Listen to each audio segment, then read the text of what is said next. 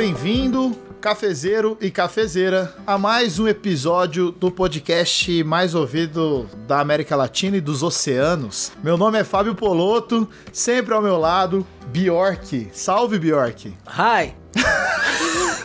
Você sabe que o podcast é sério quando já começa com um áudio em inglês, velho. Você tá ligado que o bagulho é sério quando começa assim. Por que, que você mandou um hi? Eu empolguei, mano. Eu empolguei e o bagulho é. Foi a, melhor, frase em inglês que você pensou no momento foi É, hi, foi né? aqui, foi aqui que rolou, né? Um salve aí pros ouvintes, todo mundo que tá com a gente.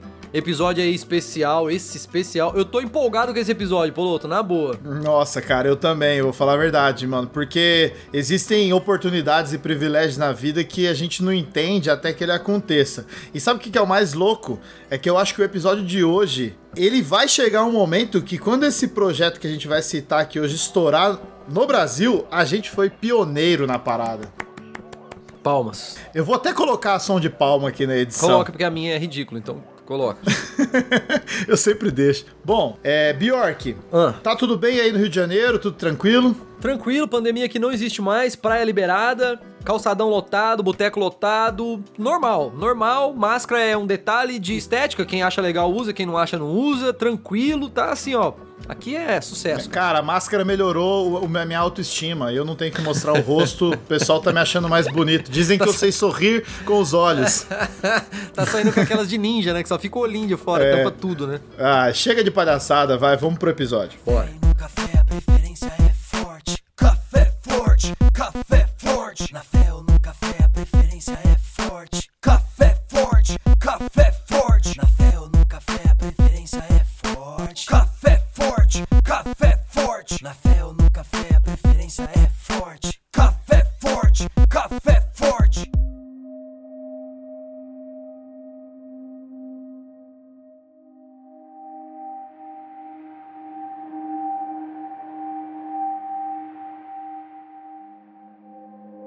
My name is Ian Urbina. I'm an investigative reporter, and for the past 20 years, I've worked at the New York Times. For the past five years, I've been working on a Neste áudio você ouve a voz de Ian Urbina. Ele explica que trabalha como repórter investigativo há 20 anos e há 10 anos no The New York Times. Ele conta que nos últimos 5 anos ele trabalhou numa série chamada The Outlaw Ocean, que explora a ausência de lei nos oceanos ao redor do mundo. Ele faz um jornalismo que foca em direitos humanos, trabalho ilegal e degradação ambiental que ocorrem em mar aberto. Essa reportagem levou o Ian a todos os continentes, do Polo Sul ao Polo Norte, por todos os oceanos e mares. Junto a ele, um fotógrafo brasileiro chamado Fábio Nascimento. E esse projeto resultou em um livro, mas também em um projeto musical que tem sido construído através dos personagens, cenas, situações e ambientes que encontrou nos últimos cinco anos. Músicos do Brasil e de outros 80 países juntaram-se com o propósito de falar sobre esses abusos que ocorrem nessas águas sem leis, não só sobre o meio ambiente, mas também sobre as 50 milhões de pessoas que trabalham no mar. O objetivo do projeto musical, que se chama The Outlaw Ocean Music Project, foi primeiramente espalhar o jornalismo e tornar conhecido, alimentado pelo senso de urgência. Segundo ele, pelo engajamento e criação de um meio para traduzir histórias que foram escritas em palavras emocionadas para uma linguagem musical. E os músicos não só pegaram os sentimentos da ambientação e situações de personagens do livro, mas também usaram sons gravados que foram capturados nos últimos cinco anos, que foram reportados do oceano. Thanks so much for Cafe Forge in focusing on this journalism. If you get a chance, Google this New York Times article a couple of weeks ago. Hoje nós iremos conversar a respeito do projeto desse homem que você acabou de ouvir esse áudio. Este é o Ian Urbina, ele mandou uma mensagem pra gente. E a gente vai conversar sobre o projeto dele, que é o projeto The Outlaw Ocean. E aí a gente não pode apenas falar sobre um projeto, mas a gente tem a honra e o privilégio de receber aqui no nosso podcast ela que é uma brasileira que vive em Washington. Ela trabalha como art director do projeto. O nome dela é Rafaela Moraes. Ela é bailarina, formada em gestão de comércio internacional e agora faz mestrado em Market Intelligence. O Bjork, você vê que toda vez que a gente apresenta o, o currículo de alguém, a gente passa um pouco de vergonha, né? Não, demorou mais de 40 segundos o currículo, a pessoa é fera. filho. Não tem conversa. Porque é, é a real, né? E assim, ela hoje vive ali em Washington, do lado da Casa Branca, ali, amicíssima do Trump, só que não. É, Rafa, seja muito bem-vinda ao Café Forte. É um prazer agora, nós que já nos conhecemos há um bom tempo. Que bom que você está aqui com a gente hoje gravando. Olá, muito obrigada por me receber. Na verdade, você me apresentou melhor do que eu mesma. E é muito bom ver você me apresentando assim.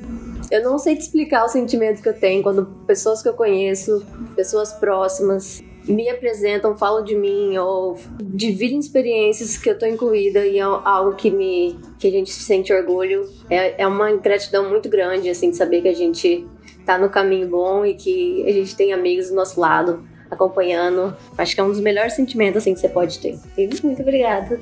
Não, é um privilégio receber você aqui e antes da gente falar um pouco do projeto, tá com saudade do Brasil? eu tô, com certeza. É uma briga, né? Tipo, não, eu gosto daqui, gosto de lá. Eu sinto muita falta do Brasil. Tem coisas que não tem, que não tem comparação. A energia, os momentos, a família. Mas também é um momento que o Brasil tá passando por uma dificuldade muito grande. Então a gente fica sempre dividida do que fazer, da onde ir, pra onde ir. Mas eu tô sempre entre lá e aqui. Eu sinto falta do Brasil, sim. Acho que eu não trocaria, tipo, eu tô aqui temporariamente, mas eu acho que eu não trocaria pra morar pra sempre. É legal ouvir isso, né? Porque tem muita gente que idealiza morar fora, né? Mas às vezes não sabe que, na verdade, os- a saudade do- dos seus, dos queridos, é sempre muito, muito profunda, né? Sim. Mas enfim, nós vamos falar desse projeto muito bonito que é, é intrigante. E quando eu e o Bjork conversamos e surgiu a possibilidade que a gente, né, leu a respeito, a gente falou, caraca, e depois a gente vai deixar todos os links pra galera conhecer. E assim, o vídeo de divulgação, que é o vídeo que você mandou pra gente, Nó. meu Deus do céu, é impactante. Tem uma parte daquele vídeo que é, assim, foi muito difícil assistir. Espero que quem Vai estar no link aqui, vai estar no link, né? Vai, vai, e quem tá ouvindo entenda. Mas eu quero ler rapidinho aqui o resultado com as palavras que está no site oficial, que diz assim: Piratas e mercenários, contrabandistas e caçadores de recompensas, ladrões de náufragos, conservacionistas, vigilantes e caçadores indescritíveis, escravos algemados e pessoas clandestinas à deriva. O submundo do Outlaw Ocean é rico não apenas em personagens, mas também em sons, dramas e paixão. Isso torna algo perfeito para uma boa música, que é apenas a mais fascinante devido à gravidade de suas histórias e apoiada pela beleza sombria de suas imagens estáticas e de vídeo. Bom, você já ouviu o Ian falar, você agora ouviu eu lendo aqui só uma parte do que consta no site. E a gente vai ouvir agora a Rafa contando um pouco, afinal, o que é e como começou o Outlaw Ocean Project. Então, você fez a tradução melhor do que eu de primeira. o projeto ele começou. Então, o Ian ele foi um repórter do New York Times por 10 anos, um repórter investigativo, e ele começou essa série de investigações do que acontece em alto mar. Que se for ver é uma área muito grande que abrange tudo, que abrange tipo dois terços do planeta é de água. A gente tem 50 milhões de pessoas trabalhando em alto mar. Caraca. 90% da, da nossa comida, do, do que a gente consome, comida não, do que a gente consome vem do mar, indiretamente ou diretamente. Desde a comida que vai pro seu cachorro, da ração do cachorro, ou desde a comida que você vai, que leva pra agropecuária. É um ambiente muito vasto e que não é reportado por diversos motivos e não tem transparência. E uma das características do Ian é reportar coisas que não são faladas. E foi daí que começou o projeto. Foi de uma série de artigos do, do The New York Times que juntou os artigos, formou um livro e agora do livro a gente transformou em um projeto musical. Por que que ele foi atrás disso, além dos artigos, assim? O que que foi, você sabe o que inspirou, assim, a, a descobrir esse mundo no oceano? Porque, assim, quero já dar o meu primeiro pitaco aqui, porque eu sou o cara que dá a orelhada em todo episódio, né, Bjork? É. Então, a gente romantizou o, o pirata, né? A Disney lançou o Jack Sparrow e as pessoas acham que o que acontecia no mar não acontece mais e que o oceano é um local tranquilo e maravilhoso onde piratas brandiram suas espadas e conquistaram coisas como se fossem reis e rainhas. E quando a gente vai pra vida real, a gente quase não tem notícia de que a pirataria, eu tô falando pirataria no, no- né, mais genericamente falando, mas que ela existe e que ela é feia. Ela tem tráfico de gente. Por exemplo, se a gente pensasse na história da escravidão, de onde vieram os escravos? Vieram todos pelo mar. Até hoje tem isso. Tem aí histórias e histórias que você vai poder comentar várias coisas a respeito de comércio ilegal de animais. Então, essa vastidão de mundo que você falou, que é a Terra é constituída, deveria se chamar o planeta Água, não o planeta Terra, de tanto que tem, ainda parece que é essa Terra sem lei, que é como a gente traduziu livremente aqui, o Oceano Sem Lei, né? Seria o nome do projeto. E assim, para um jornalista falar, tá, vou fazer isso, vou encarar isso, para escrever um livro, de onde sai isso, de onde surge isso e o que, que aconteceu e que ele experimentou que foi diferente do que ele achou, você sabe dizer isso? Olha, a ideia dele, conhecendo ele, conversando com ele, a ideia principal é trazer transparência do que acontece, que a gente não faz ideia. A gente não tem um 10% da imagem do que acontece lá fora. Lá fora, eu digo, nos oceanos.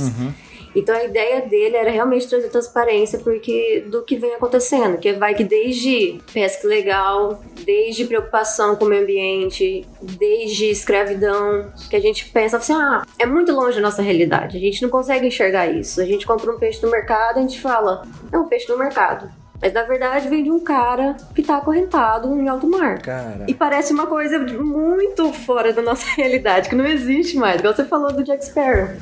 Parece que é coisa do passado, parece que é de 100, 200, 300 anos atrás, parece que é de filme de Hollywood, mas na verdade existe, assim. E o interessante do, do livro e dessa reportagem é que ele vai passando em vários países, né? Então ele passou por 14 países e o ponto importante é que quando a gente fala mar sem lei, é porque a partir do momento que você atinge águas internacionais, não tem lei. E ninguém reporta, porque se você reportar, o que você vai fazer com essa informação? Para que governo você vai tirar satisfação? Porque você está em águas internacionais, e se você cometer um crime, um assassinato em águas internacionais, fica por isso. Caraca. Então nesse, foi esse sentimento de ninguém reporta que não tem o que fazer, ninguém, e ninguém sabe o que está acontecendo. Foi esse o sentimento que ele teve de começar esse projeto. Caramba. É pesado. Cara, não, muito doido. Tipo, é, esse lance que você falou, assim, de, de, de que romantizaram o assunto e tal, e, e fica um negócio, assim, até legal, né? Tipo assim, você pega. é, o cinema faz você achar até um negócio legal, assim, o pirata é legal.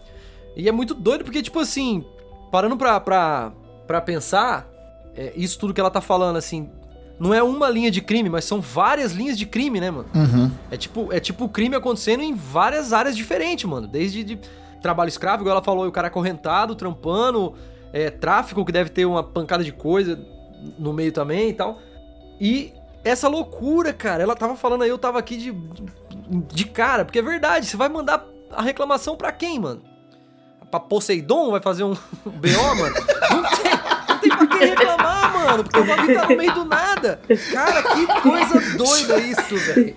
Chamou Aquaman. É, vai chamar o Aquaman, mano? Que bagulho doido isso, cara. Muito bom. Mas assim, eu não sei muito bem sobre esse lance de águas internacionais. De fato, assim, eu sei que não há pra quem reportar, mas não há nenhum diretório mundial, algo como a ONU, nada. Ninguém cuida disso, tipo, absolutamente ninguém. Como que funciona isso? Meu, não é claro, assim, quem cuida disso. Um dos problemas de, além de não ter pra quem reclamar e quem cuidar, é que não tem como controlar. Tem que ter uma tecnologia muito grande. Então, existem algumas organizações que olham pra isso. Tem uma que chama-se Shepherd, que eles ficam em alto mar, que eles vão atrás de navios que sabem que tem escravidão, que sabem que tem ilegalidade Eles vão, eles pegam o barco deles, caçam um navio e, e entram em guerra até conseguir resgatar as pessoas. Então, existem organizações que trabalham com isso. Mas não existe um- uma forma geral de controlar isso. Que, que deveria ter, concordo com você, deveria ter monitoramento. Estão criando, tem algumas, algumas organizações que estão monitorando por satélite, mas ainda precisa muito mais desenvolvimento nisso. Precisa, ter várias soluções para isso se resolver. Precisa ter monitoramento dentro dos navios. Precisa ter um sistema único de verificar, de nomear todos eles. Porque hoje em dia é muito, é muito fácil ter a falsificação. Tem até um episódio, um capítulo que fala que o Ian foi pesquisar as ilegal- ilegalidades e ele viu, ele estava no porto e tinha um cara limpando, pintando o navio. Porque na verdade o nome do navio você, se você olhar um barco, tem lá umas letras, uns nomes, uns Uhum. números, e esse é o nome do navio. Então, por exemplo, eu, eu o preciso. registro, O né? registro dele. Então, se eu preciso. Se eu sou uma polícia, preciso ver se esse cara tem licença, eu vou pelo registro. E a partir do momento que ele atracou no porto, ele pintou e colocou um outro número. Olha De algum só. que tinha registro. né? É, então como que. É muito difícil você policiar tudo isso. É, eu fico pensando, sabe o quê? Tipo assim, em menor escala, por exemplo, a polícia de uma cidade, por mais que ela saiba que tem uma ilegalidade, um tráfico ou um, um ponto de, sei lá, de comércio ilegal, por mais que a gente saiba dentro de uma cidade que é um lugar muito menor e com muito mais facilidade de saber para quem a gente reporta, quem a gente acessa, a gente já vê que é um sistema extremamente falho. Então, agora imagina isso em alto mar, né? O cara sai no Oceano Pacífico, que é uma imensidão, e ele tá em alto mar, tem ali um, sei lá, uma baleia, o cara vai lá e pesca ilegalmente a baleia. Tipo, e aí, você vai fiscalizar como? O cara vai passar ali em que momento pra fiscalizar? Então parece que é algo muito muito difícil, é até surreal assim imaginar que haja uma possibilidade de, de monitorar isso. A não ser que a gente, claro, daqui 50 anos eu acredito que a gente vai ter uns satélites muito mais potentes aí que conseguem né, ver movimentos ilegais e tal. Mas é muito complicado, né, a parada. Porque realmente se torna meio que a terra sem lei, cara. E Sim. é muito tenso. Eu fico imaginando o cara teve que ter muita coragem de entrar num barco e sair em alto mar no meio desse monte de loucura que existe, né? Então, mas aí depende, né? Porque tem muitos caras que entram nessa sem querer entrar nessa. Então, se você lê o livro, você o Ian conta umas, uns casos que um cara tava na cidade e acordou no meio do mar. Porque o capitão dopou ele, que eles precisam de gente pra trabalhar, dopa eles, acorda no meio do mar, a dois dias de longe Cê da tá terra, e você não tem o que fazer. E aí você trabalha sete dias por semana, 20 horas por dia, sem feriado, sem nada. E aí o, o cara fala pro cara, se não tiver satisfeito, pode ir embora. Exatamente. Você tá é doido, dois dias mar adentro, brother. Ave Maria, você é louco. E ainda tem casos assim, se você trabalha devagar, em casos extremos, assim, ah, você tô trabalhando devagar, ou tô com uma gripe. O cara simplesmente ele pode cometer um, um assassinato ali e te jogar no mar, não faz diferença nenhuma, Já era. assim. Você É. tá maluco. Porque ninguém sabe, na verdade, que você tava no mar. E você tá no mar, não tem muito, né, não tem como vigiar. Tem até um caso pessoa- interessante. Desculpa, pode falar. Desculpa te interromper. Tem um caso interessante. que numa dessas viagens do Ian, ele tava num táxi. E aí contou desse, né, do projeto dele, que ele tava vasculhando e tudo mais. E ele ficou sabendo que um taxista achou um celular de algum cliente que esqueceu. E na hora que abriram o celular, era um desses caras que trabalhava em alto mar. E o cara filmando alguém atirando em um dos, dos trabalhadores, dos pescadores, atirou, jogou no mar e ficava mirando, tentando acertar a cabeça do cara. E todo mundo rindo, porque na verdade. Que doideira, velho. E não tem o que fazer, né?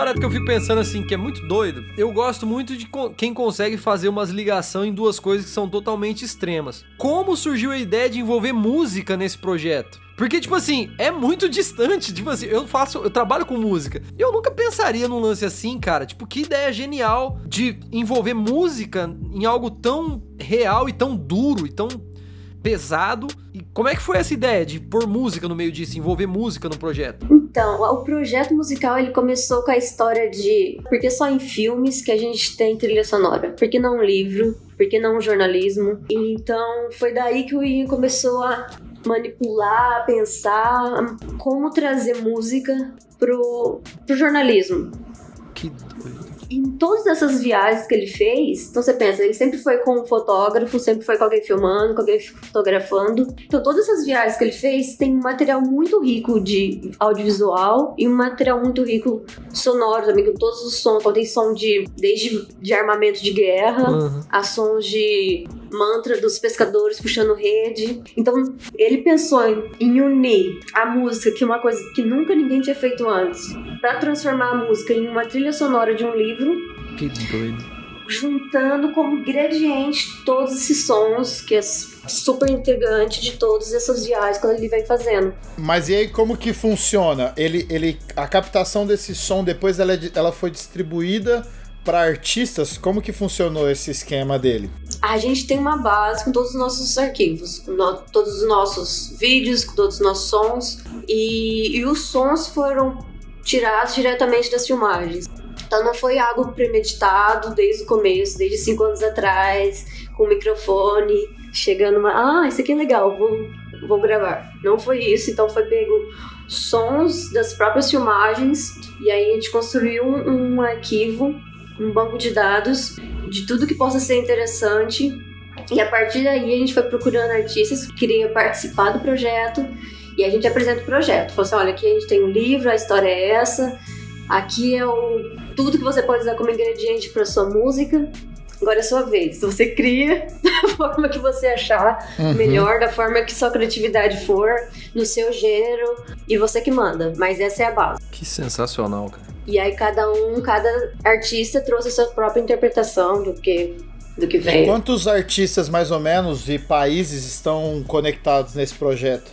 Hum, é difícil falar porque a gente ainda tá em construção. Então a gente ainda tá pesquisando porque cada vez mais a gente quer mais diversidade, a gente quer mais pessoas no projeto. E mas agora a gente tem uns 80 países e já foram publicados, deixa eu pensar, uns 150 artistas. Que doideira. cara. Caramba! Ah, então vamos fazer o seguinte, ouvinte, para você agora conhecer um pouquinho do que é uma música com uma captação aí que foi feita em alto mar. Você vai ouvir agora um trecho aqui nesse podcast.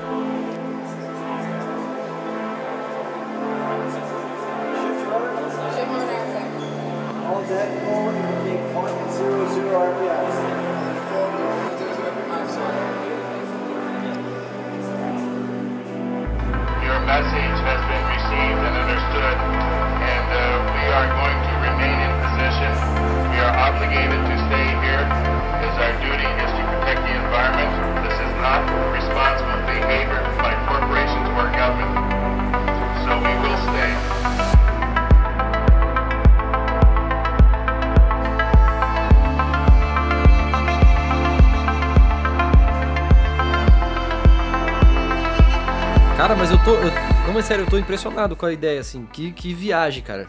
Que viagem. Muito, muito, É, é muito, muito louco. louco. É muito Demais. rico, assim, né? Muito, é, na hora que você escuta as músicas, que a variedade é muito grande, né? É, eu tô, eu tô imaginando assim, como artista, que eu tô imaginando é, o quanto que isso mexe com o artista a hora que ele começa a ouvir esses áudios, esses arquivos. E saber que isso é de algo real, que tava rolando. E eu fico imaginando assim, o quanto que isso vai deixando o cara inquieto em querer fazer alguma coisa. Porque, tipo, aquilo é uma história, né, cara? Então, E, é é, e é apresentado o background pro, pro artista do que, da- do que é aquele som? Sim, sim, é apresentada a história, é apresentado o livro. Então, alguns artistas realmente leram o, livro todo. O livro é um livro grande, tem umas 500 páginas. E é dividido por. Cada capítulo é dividido por religião. Então, por exemplo, tem um capítulo que é só do Brasil, tem um capítulo que é só da África, tem um capítulo que é só da Tailândia. Então, cada caso, cada lugar é um tipo diferente do que acontece no alto mar. Fala um pouco, por favor, como foi a concepção do livro, já que você falou aí que são capítulos diferentes em locais diferentes. Isso tudo para ele concluir esse livro demorou quanto tempo? Você sabe de cabeça quais foram as regiões? Se você puder falar um pouco do livro, acho que é legal. Meu, foi Foi- ele tá nessa há mais de cinco anos. O livro em si ele já ganhou bastante prêmios. E aí o livro ele é constituído no seguinte. Então, por exemplo, ele focava, ele fazia uma viagem pra Tailândia pra procurar o que ele ia comentar. Então ele fazia essa viagem pra Tailândia, Uhum. presenciava tudo que tinha que presenciar, entrava nos barcos, fazia as anotações dele, publicava artigo no The New York Times. Então isso foi durante anos. Então ele ia para uma viagem, escrevia sobre, publicava artigo. Ia para outra viagem, escrevia sobre, publicava artigo. E depois, juntando todos esses cinco anos, ele foi escrever um livro. Então, como se fosse cada capítulo uma viagem que ele fez. Que legal. Isso é muito louco, né, cara? Ele tem alguma, alguma coisa que você pode contar, algum perigo real que ele passou no meio dessas, dessa aventura? Meu, teve uma vez na Somália, ele tava até com o fotógrafo Fábio Nascimento. Que é um brasileiro, Que né? é um brasileiro. E ele tava num bar. Ele é muito. Ele capta as coisas, ele lê as pessoas muito fácil. Uhum. E ele é repórter investigativo, então ele já tá por dentro como funciona tudo. Ele tem milhões de, de cuidados. Então ele tava nesse lugar na Somália e ele tinha contratado uma pessoa pra só sentar ali pra ficar escutando o que tava rolando. E nisso ele tava conversando com, a, acho que era alguma autoridade, não me recordo certinho, conversando, falando: olha, a gente tá pesquisando isso, a gente vai reportar, eu sou, eu sou repórter. E nisso ele foi no banheiro. Quando ele foi no banheiro, essa pessoa que eu tinha contratado, que era, ele só tava. Essa pessoa só tava fingindo que tava lá sentada, tomando uma cerveja, né? Aproveitando o dia. E quando ele foi no banheiro, os, as pessoas com quem ele tava conversando começaram a articular. Falaram assim: não, esse cara aqui não pode. Então, nessa articulação, enquanto ele tava no banheiro, o Ian, eles estavam articulando que, que eles iam tentar matar o próprio Ian. Assim, nessa. Que isso. Sim, aí nesse. Aí na hora que ele voltou, essas pessoas que estavam conversando foram embora. E essa pessoa que eu tinha contratado pra ficar de olho no que tava acontecendo falou assim: olha, quando você foi no banheiro, aconteceu isso. Aí ele tentou fugir junto com esse fotógrafo, dormiram tipo num, num rooftop. Desculpa o inglês. Eles dormiram tipo no. no Aqui não é domínio. tranquilo. eles. Aí eles fugiram, dormiram no rooftop do prédio. E no outro dia, aí precis- aí precisaram de ajuda, foram pro aeroporto. Então, passaram uns perrengues desse tipo, assim. É, se você falou, né? Eu não sei se o, o ouvinte sabe, mas a Somália ela é muito conhecida negativamente, claro, pela pirataria, né? Talvez seja o país onde há maior índice de piratas em atividade no mundo, né? A, No, pode crer. a costa Isso. Soma- da Somália tem vários filmes de Hollywood Isso que que eu ia mostram. falar, mano. Aquele Capitão Phillips é os, Capitão os caras Phillips. somalianos, não é? Que sequestra Isso. o, o navio e tal. Pode Tal- crer. talvez seja o Que filme mais emblemático. Eu, eu só descobri que pirata era algo real nesse filme aí, porque ele é baseado em histórias reais. Porque até então eu achava que era coisa da Disney, né? aí nesse filme eu fiquei sabendo: caraca, existe mesmo o bagulho. É, que doideira. É um submundo, né? E a Somália é um país perigoso, né? Eu tive muito contato com esse país por conta da ONG que eu trabalhei. E é um país muito perigoso, assim, de todas as questões que existem lá, sabe, étnicas e raciais e religiosas. E essa questão da pirataria, então, assim, é muito complicado mesmo imaginar que o cara teve que ter muita coragem de entrar em alto mar, né? E você sente que o Ian tem alguma esperança com esse projeto, além da conscientização?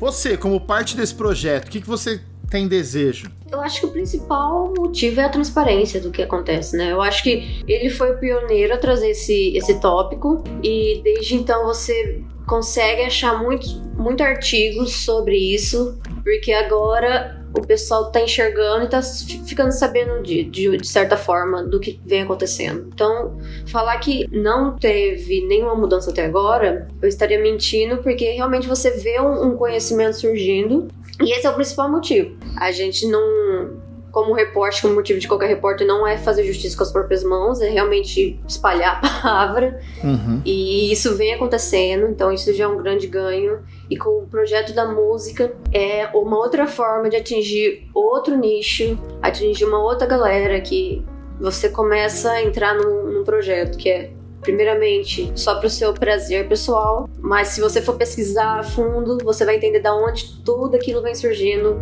e que é uma outra forma de conscientização. Então acho que essa é a melhor e é um ponto positivo que a gente pode pegar desse projeto. Mas num ponto a longo prazo, eu acho que é, ah, eu tenho esperança sim, porque é como se fosse um banco de dados pra gente suportar opiniões e argumentos de coisas que a gente tem que lutar contra ou a favor. Uhum. Que louco. E só, só de trazer né, essa, essa realidade à, à tona já é um negócio, se for parar pra pensar, isso já é um resultado assim brabo, né?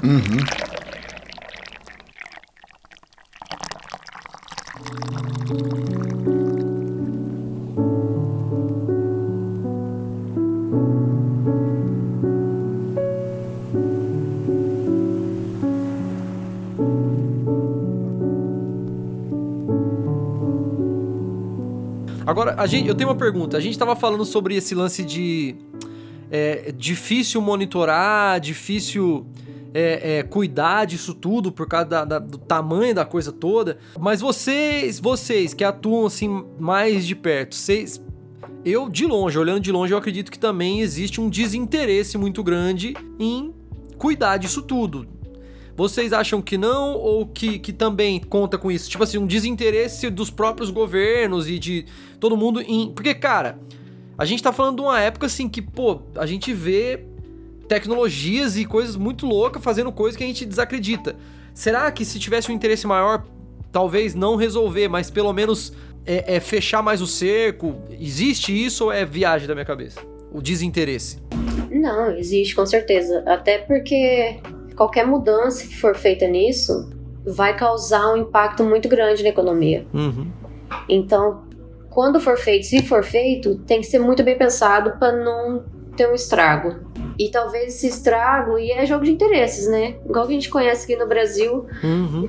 tem desmatamento. É legal, não? É legal a gente não desmatar, é legal a gente olhar, tem formas de com satélites a gente prever isso, Uhum. mas talvez se a gente parar do zero até agora, uma galera vai falir, outra galera vai ficar brava, então tem, é tudo um jogo de interesse envolvido. Até no caso do Brasil, quando o Ian veio pra cá, esse, esse episódio é o seguinte: tinha um, uma empresa, não, três empresas de energia estavam querendo fazer uma perfuração perto da foz do Rio Amazonas. E o Greenpeace estava lá tentando não autorizar. Porque tinha um recife de corais lá, muito importante, era uma fonte de energia, e por vários motivos aí, que se fizesse a perfuração, realmente ia, ia detonar o recife. E aí, para você fazer essa, esse procedimento no Brasil, no, no caso, você precisa enviar um relatório para o governo para falar assim: olha, aqui não tem nada, eu posso perfurar, que tá tudo bem, que ninguém vai ficar prejudicado. Só que o relatório era muito vago, assim. Então enviou esse relatório, o governo aprovou, mas em, aí o Greenpeace chegou e falou assim: não, isso aqui, esse relatório tá muito vago, não é real. O, o Recife tem um Recife gigantesco e riquíssimo de coral aqui, não pode ser perfurado. E aí começou uma briga entre biólogos, entre ecologistas e com, com umas empresas de energia. Então você vê que tem uma disputa Aham. de poder, uma disputa de interesse. Mesmo falou assim, olha, eu tô provando. E aí o governo fala assim, não, mas tá tudo certo, pode perfurar. Então, tem- é um jogo de interesse muito grande, tudo isso. Mesmo você tendo os fatos, Eu só queria reforçar que mesmo a gente tendo um sistema muito complexo, a realidade tem que ser mudada de qualquer forma, indiferente das consequências, e a gente tem que proteger e garantir direitos humanos sociais para todo mundo.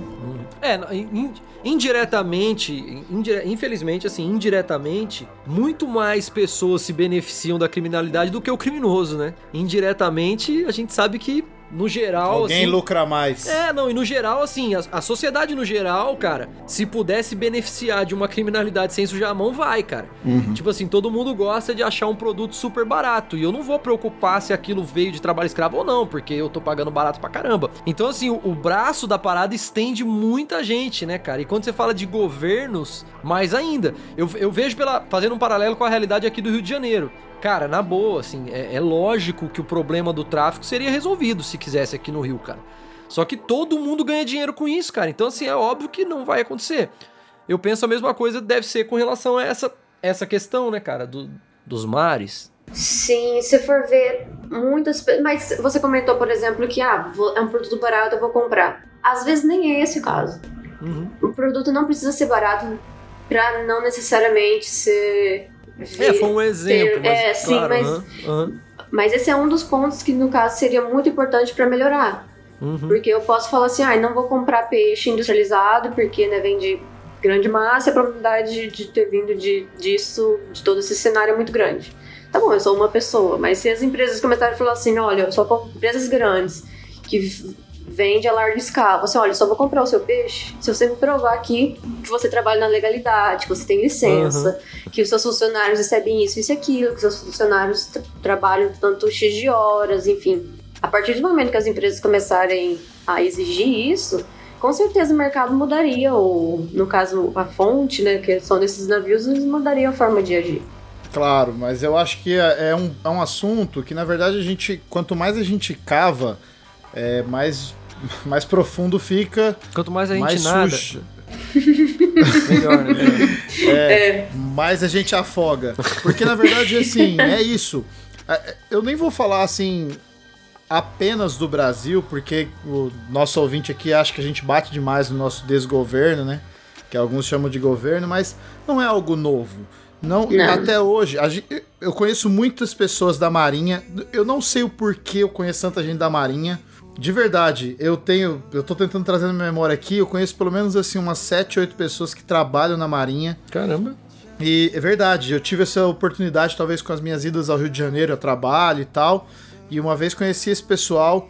E você vê que é um pessoal sério. A Marinha Brasileira, ela tenta ser séria na medida do possível para fiscalizar certas coisas ali no aqui no nosso, no nosso mar, né, no nosso oceano.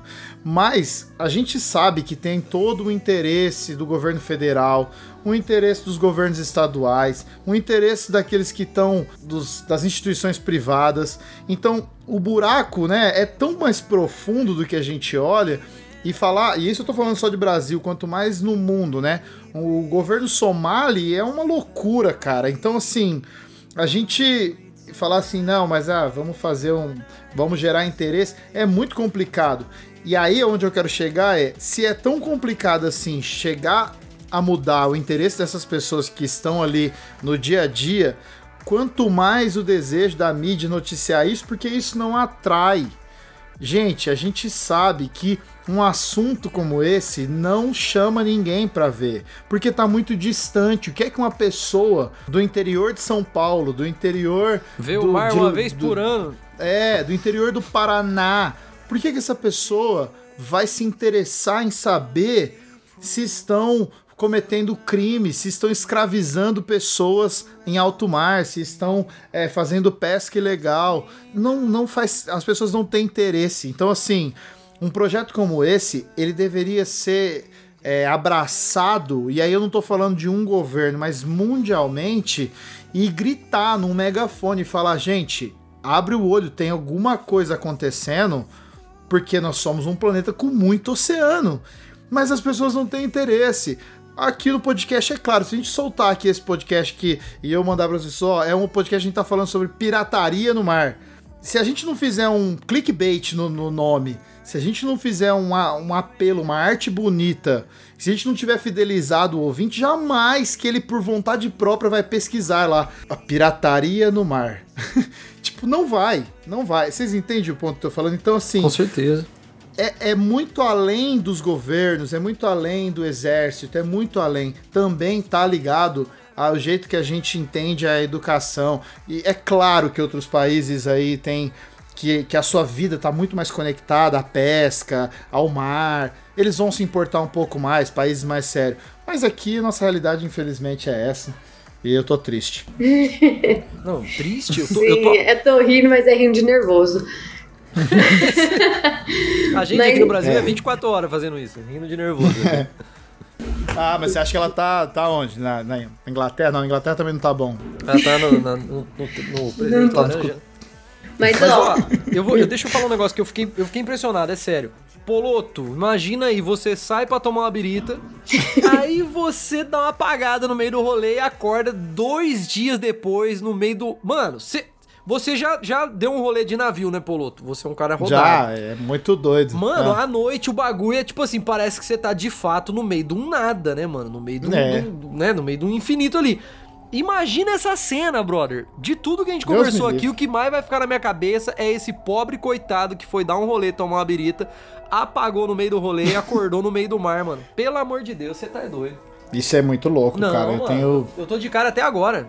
Já faz meia hora que foi falado isso, eu Não, tô de cara. isso, isso não sei se, se a Rafa tem mais propriedade pra falar. Eu comecei a pensar enquanto ela falou Lógico isso. que ela tem, velho. Por isso que ela Foda, tá aqui né? de convidada, né, Poloto? Desculpa, desculpa, Rafa. Mas é assim, é porque talvez o Ian não tenha se deparado com isso, mas eu tô pensando no comércio que tem de tráfico infantil, de crianças, tráfico, tráfico sexual. Caraca. Então, Cara, isso, isso é um também, isso também faz parte do livro, tem tráfico. Até porque, por exemplo, se você participa, até empresas sérias, se você faz parte dessa pesca industrial, você fica nove meses em alto mar, um ano em alto mar, sem voltar pra terra. Uhum. Você vê sua família uma semana no ano. Isso em empresas sérias, assim, tipo, não tô falando que tá escravidão nem nada. Então já é um trabalho puxado, assim, já é um trabalho que mesmo estando certo, é horrível. Então você vai trabalhar sete dias por semana, com chuva, com sol, com frio. Se você estiver na Antártica, você vai trabalhar com frio de lá. E vai trabalhar, vai estar chovendo, você tá puxando a rede. E, e a- além disso, de você voltar indo pra terra. Pensa que você voltou seis dias, sete dias. Às vezes você nem volta pra sua cidade, você só atraca no porto pra retirar os peixes e aí pra voltar pro alto mar.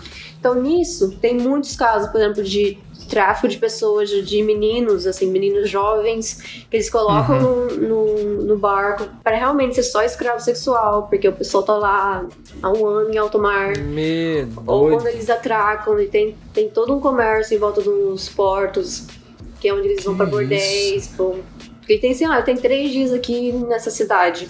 Eles vão pra bordéis, então tem todo esse cenário também entra, que entra no, no livro. É muito triste, Rafaela. Você tem vontade de ir pra alto mar aí, acompanhar o Ian em alguma? Você já foi? Como é que é? Eu fui em uma Conta pra gente. que era mais tranquilo. Esse foi, é, foi uma experiência muito legal, acho que foi uma das melhores experiências que eu já tive na vida, assim, mais marcantes. Eu fui pra Antártica com eles e era pra vivenciar. Só que nesse contexto não era em relação à escravidão, não era em relação a, a tráfico humano, era em relação a. Passar frio mesmo, né? Exatamente, exatamente. Só pra congelar o bigode. Exatamente. Sofri muito nessa parte. Mas era em relação ao meio ambiente, assim, porque também, além de todos esses direitos, desses assuntos relacionados a direitos humanos, também tem a parte relacionada ao meio ambiente. Porque na hora que você faz essas pescas industriais, em massa, você acaba mexendo muito com o meio ambiente, assim, e tem toda a ligação também com como os navios interagem com as baleias. Isso é uma coisa super interessante, eu acho que, que não é de muito conhecimento da galera. Ah, cara. Porque você imagina, então eles têm uma linha, eles pegam uma linha gigantesca, eles não pescam em rede, eles pescavam em linha. Uma linha de 40 quilômetros. Aí eles colocam várias iscas pela linha. Coloca a linha lá, espera um tempo e depois puxa. Então vai ter vários peixes fiscados em cada linha. As baleias, as orcas na verdade, as orcas elas começam a seguir o navio Que doideira. e não comem os peixes. Eles só seguem o navio na hora que os, os homens começam a puxar a linha, aí as baleias atacam. Então, alguns navios, pra não ter que lidar com isso, o que, que faz? Acabam atirando nas baleias de alguma Oh. forma, porque Uhum. elas comem metade dos peixes, assim. Uhum. É muita coisa que eles Ela, é um perdem. predador, ela acaba se tornando um predador, então eles acabam matando, né? Sim. Nem por interesse do comércio dela em si, né? Muitas vezes, né? Sim. Então tem. Que loucura. Sim. E aí você vê, mexe todo um ecossistema, assim, mexe com a cadeia alimentar da baleia, porque na verdade a baleia não era pra comer aqueles peixes, ela ia comer, sei lá, uma foca. Aí ela começa a comer os peixes, e aí ela come, ela come os peixes, ela. A linha de 40 quilômetros, então, tipo, peixes de todas as profundidades. Então, ela come peixe de todas as profundidades, então, ela mexe com a cadeia alimentar de todas as profundidades de peixe, deixa de comer o que ela ia comer, e além de ter todo esse cenário de, É, um impacto de pesca, ambiental, né? o impacto ambiental Que é um negócio delicadíssimo, né? Sim, e aí nessa viagem, o capitão falou assim: olha, 40 anos atrás eu trabalhava numa empresa que tinha 40 navios. E cada navio pega toneladas e toneladas de peixe. Hoje, essa mesma empresa tem menos de 10. Aí fala, ah, ela faliu, o que aconteceu? Não, não, tem, não é por causa de economia, não é por causa de dinheiro, é só porque não tem mais peixe no oceano. Nó. Então você pensa, uma empresa, tipo, numa vida que né, um cara trabalhava quando ele começou a carreira, ele trabalhava numa empresa com 40 navios, hoje a empresa tem 10. É, é um absurdo, cara, porque se a gente parar pra pensar, ó, eu jamais, eu nunca li sobre isso, mas aqui eu tava pensando aqui enquanto você falava. Uma coisa é eu, eu faço parte de um, de um órgão de fiscalização e eu falo assim pra um criador de galinha: olha, meu amigo, você tem que é, produzir até mil galinhas. Se um dia eu baixar lá, eu vou contar mil galinhas. Como é que você vai contar peixe, cara? Peixe é medido por peso. E aí, se você pescou 3 toneladas, 3 toneladas e meia, pode ser que você matou tanto peixe, tanto peixe que você acabou com uma espécie. Então não tem como hoje eu não consigo imaginar fiscalizar uma parada tão sensível assim. E aí, o impacto ambiental, você está tirando uma espécie, você está extinguindo uma espécie. É grotesco, assim, é, é, é vil é pensar nisso, né? E Sim. é muito triste, cara. Pena que as pessoas realmente não ficam sabendo. Tem alguma previsão do livro sair no Brasil? Então, era pra sair nesse próximo semestre. Mas aí, por conta do Covid, não tenho certeza se vai se manter a data. Mas, Mas já está sendo trabalhado. Sim. Tradução sim, e sim. tal. Era pra Cara, ter que saído em- nesse semestre. Eu vou querer ler isso, pô. Na boa. Ah, não, com certeza. Café Forte vai fazer um- uma parceria aí com a Amazon, tô zoando. Meu,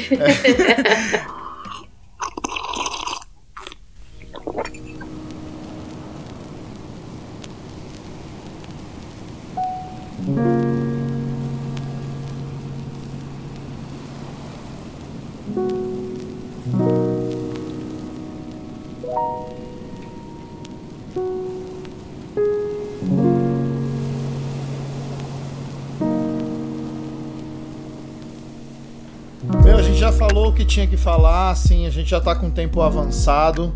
Nosso ouvinte vai ter todos os links aí possíveis. Durante todo o episódio, você ouviu a trilha sonora desse episódio, foi ah, o Outlaw Project Music, tá? Falei certo?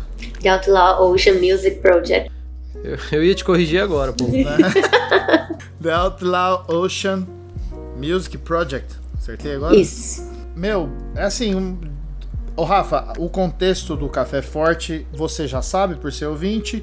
Ele nasce de dois caras que são cristãos. Nós trabalhamos com a igreja praticamente 70% da nossa vida adulta, né, Bjork? Ou mais. E assim, se eu tivesse que falar uma coisa a respeito disso relacionado à fé, é que a igreja é omissa e eu nunca ouvi isso dentro de um contexto religioso e tenho sérias dúvidas que isso vai ser falado porque até mesmo a teologia, que é a ecoteologia, que se importa com é, sistemas de ecossistema, de pensar em cuidar um pouco mais do ambiente, raramente vai citar algo sobre isso. Então, a gente tá assim extremamente lisonjeado com a oportunidade de poder ouvir, trocar experiência, Não, foi louco, é, cara. f- falar sobre isso, porque a gente deveria, como. Aí eu não falo mais enquanto que eu abri falando de igreja, não estou falando como cristão, estou falando como ser humano, a gente deveria pelo menos se informar, saber que essa é uma realidade que afeta a gente.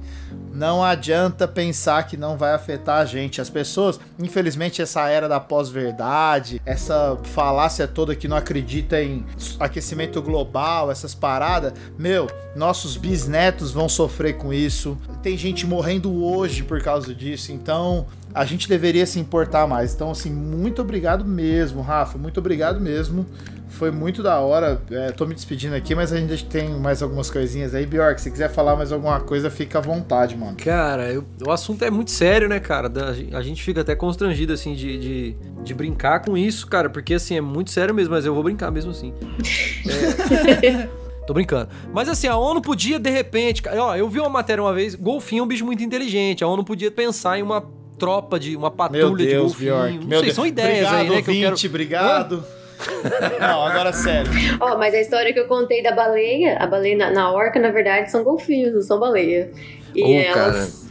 E eles são muito inteligentes mesmo, assim. Então, tipo, quando você vê quando eles vão pegar os peixes, eles levam os, os filhinhos e começam a ensinar como que faz pra pegar o peixe. Inteligentíssimos. A única vez que eu andei de navio na minha vida, eu cheguei a fazer uma reza pra ver uma baleia, mano. Eu tava doido Nossa, pra eu ver vi uma baleia, mas não eu rolou, zerei mano. a vida. Eu vi golfinho. eu também. golfinho é. Golfinho é. Golfinho é, É, exibicionista, ele né? Eles curtem aparecer fácil. Mas eu, cara, eu torci muito pra ver uma baleia, mas eu fiz uma musiquinha pra baleia, assim, no ukulele. Não tô brincando, é sério. Pra ver se ela aparecia. Não rolou de ver uma baleia. Aí, olha, agora você vê que, que é uma pessoa Nutella falando, né, Polo? Eu tô falando do cruzeiro, eu com o culelê querendo ver baleia, enquanto a mina tava falando da Antártica, dos navios de pesca. do- Eu sou Nutella Não, pra caramba, né? Que geralmente, na verdade, as baleias elas se afastam do, bar, do barco por causa do barulho do motor. Você acha que o ukulele fez Pois é. diferença? Então é difícil. Teu ukulele eu nem ouvi.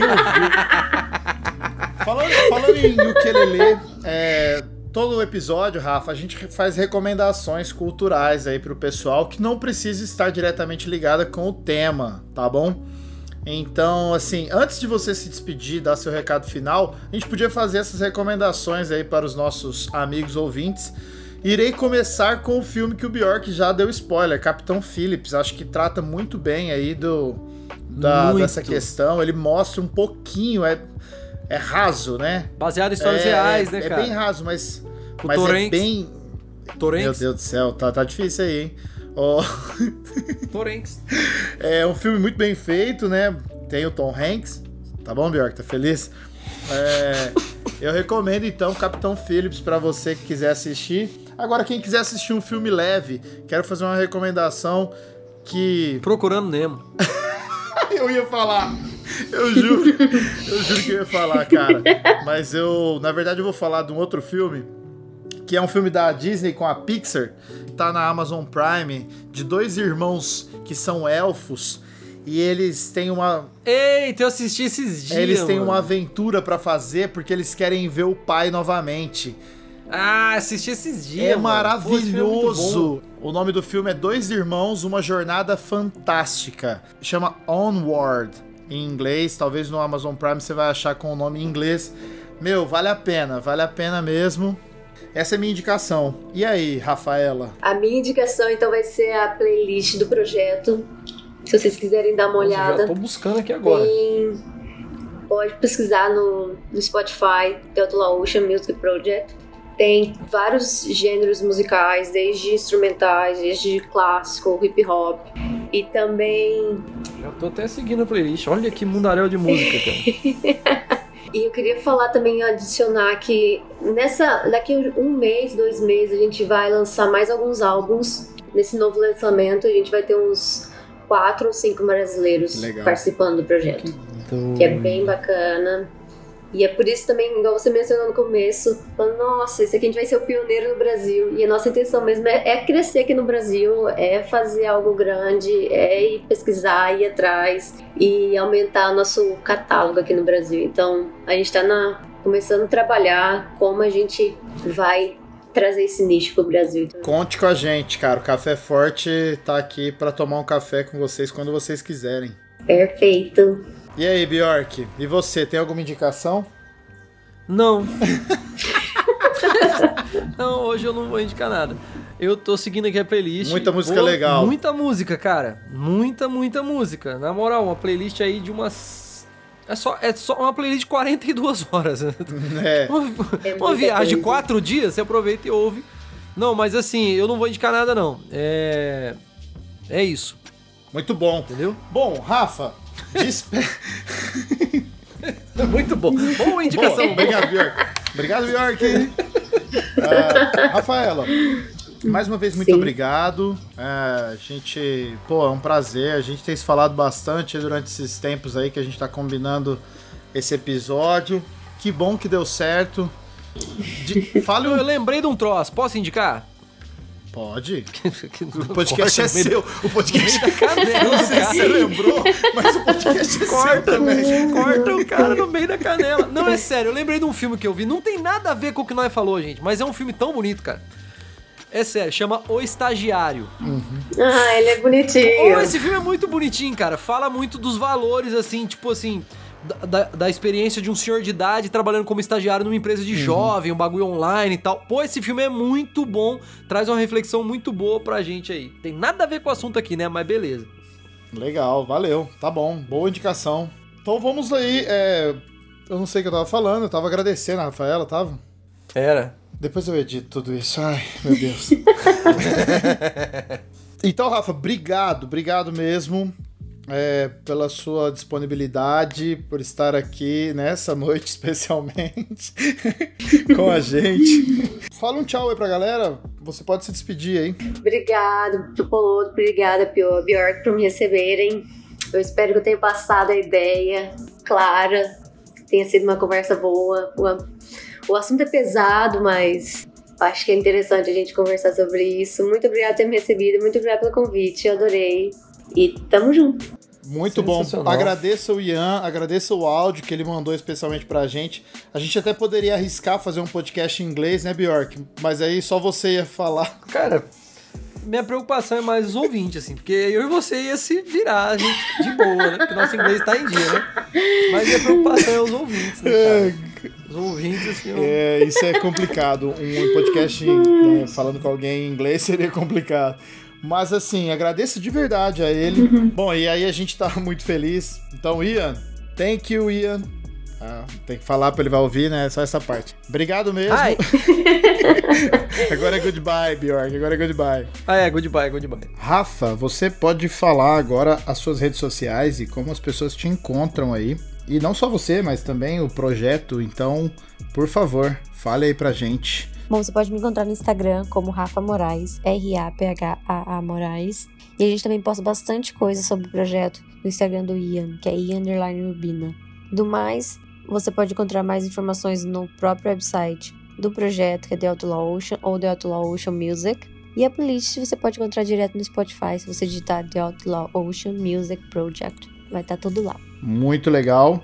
Bom, as nossas redes sociais você já sabe, nós somos arroba Fábio Poloto com dois T's de tatu e arroba Bjork com B-I-O-R-K-I. Nós estamos em todas as redes sociais. O Café Forte também está nas redes sociais. Segue a gente lá no Instagram com arroba Café Forte Cash e no Twitter também arroba Café Forte Cash. Nosso e-mail você já sabe, caféfortecast.gmail.com. Manda um e-mail pra gente, pra gente poder conversar é, ouvir a sua voz, saber o que você está pensando, se está gostando, dicas. Vai ser um prazer a gente poder falar com você.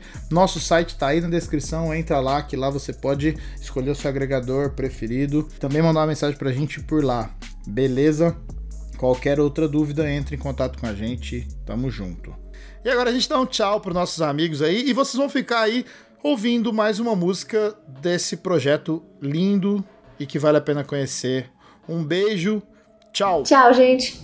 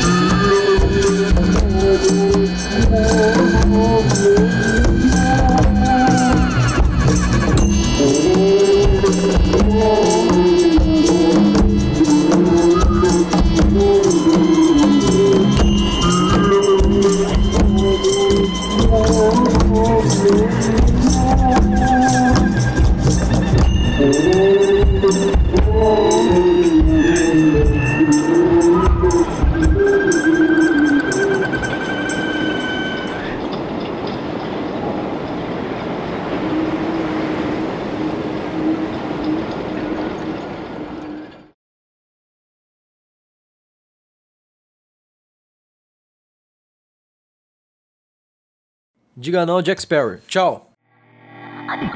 Este podcast foi editado por Audiolab, podcast e vídeo.